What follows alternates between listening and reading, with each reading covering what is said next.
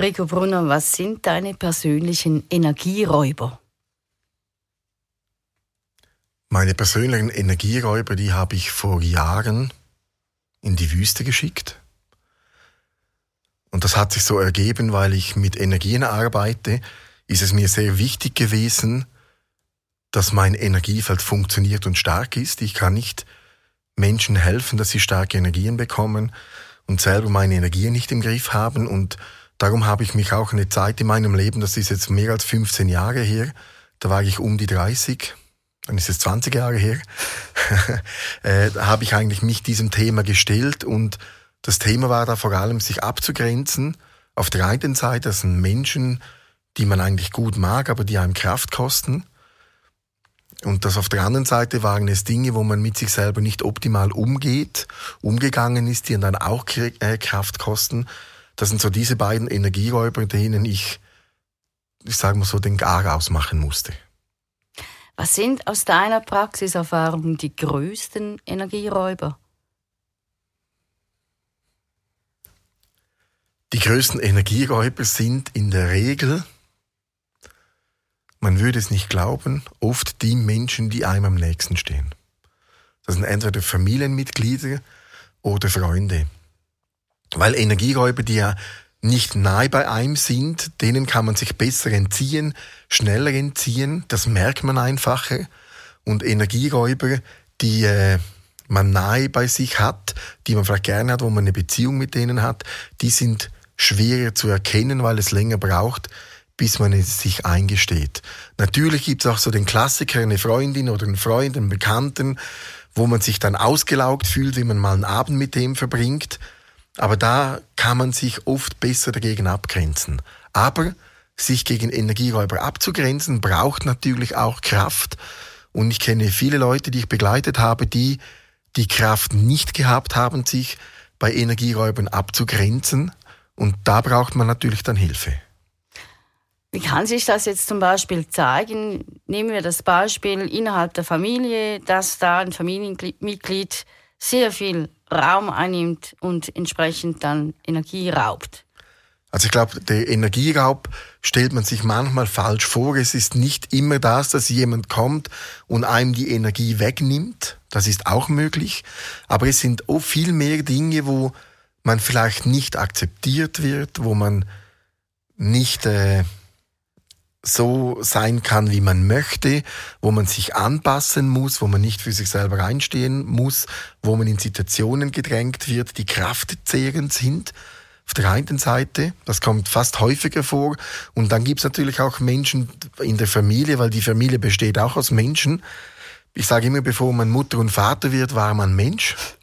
Und, und, und darum sind Mutter und Vater immer Menschen und, und Bruder und Schwester auch und, und, und Freunde alle. Und, und bei Menschen kommt halt vor, dass es solche gibt, die vielleicht zu wenig eigene Kraft haben und dann versuchen, von anderen Kraft zu gewinnen. Das hat ja, wenn ich das richtig verstehe, auch dann sehr viel mit Abgrenzung oder eben fehlender Abgrenzung zu tun.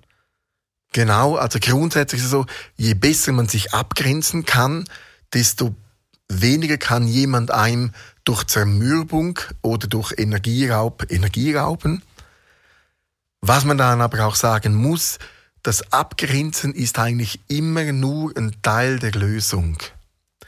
Also wenn jetzt jemand wirklich penetrant Energie raubt oder penetrant einem die Nerven raubt, dann kann man sich abgrenzen so stark wie man will.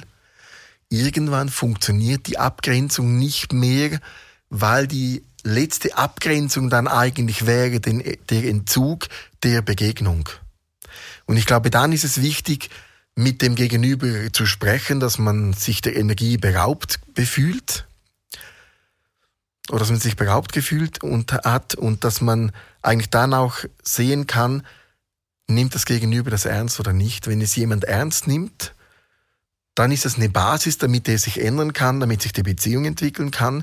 Wenn das Gegenüber das nicht ernst nimmt, ich glaube, dann ist der Punkt gekommen, wo man sich entscheiden muss, wie viel Lebenszeit will ich aufwenden, um mich gegen jemand abzugrenzen, der nicht einsehen will, dass er mir die Energie raubt.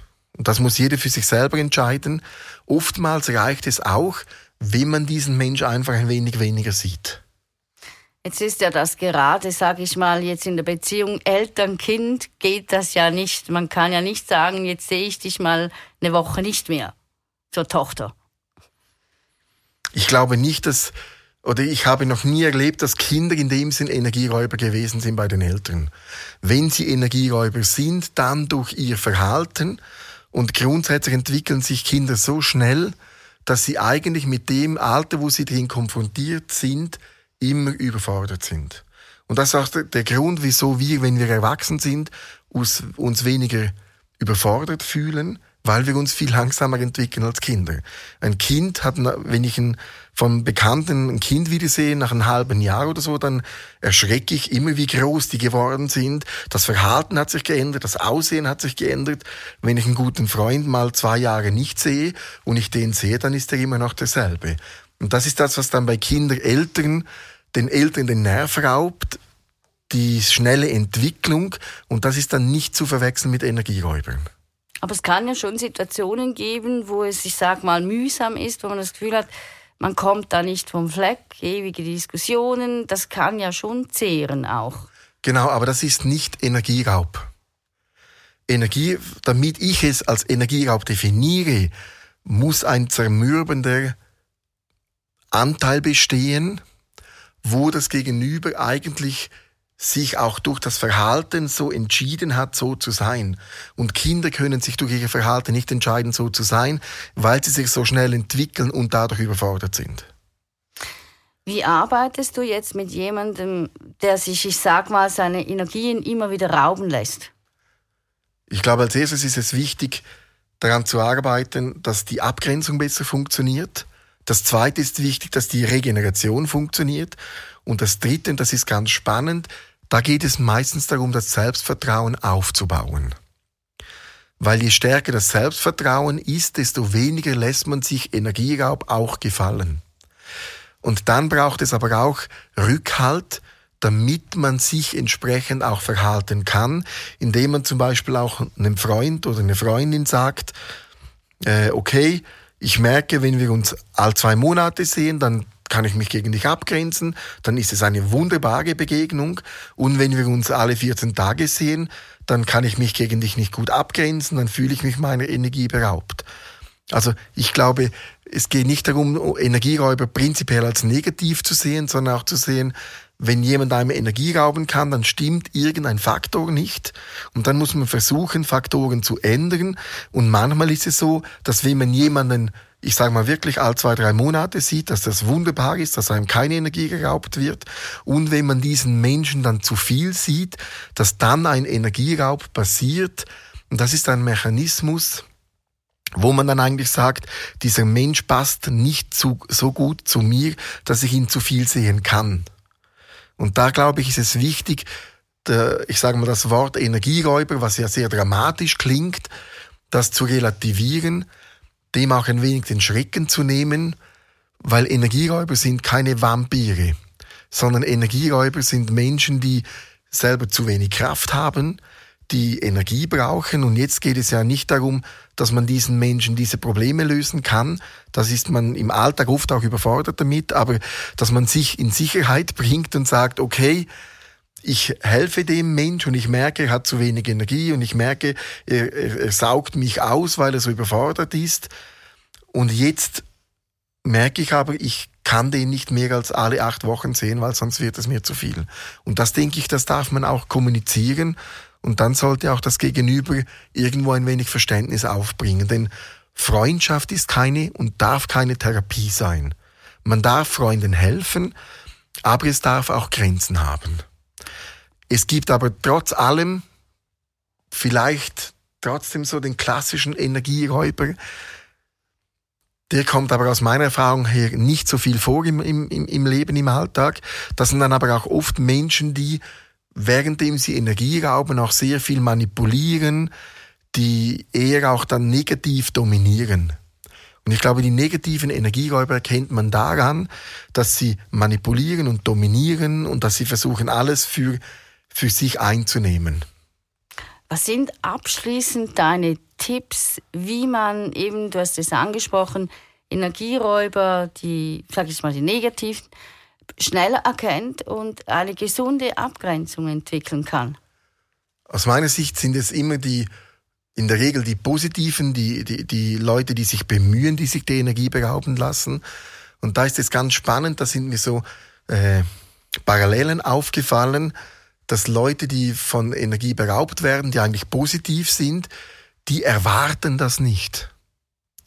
Man hat wie das Gefühl, ja, das macht er nicht extra, das, das, das will er gar nicht oder er meint es nicht böse. Und mit dieser Relativierung gibt man natürlich dem Gegenüber die Chance, mit seinem Verhalten weiterzumachen. Und ich glaube, da ist es ganz wichtig, wenn man merkt, dass einem jemand die Energie raubt, dass man das nicht in erster Linie auf eine persönliche Ebene nimmt, sondern dass man sagt, okay, ich merke jetzt, dieser Mensch, der raubt mir meine Kraft, ich fühle mich nachher nicht stark.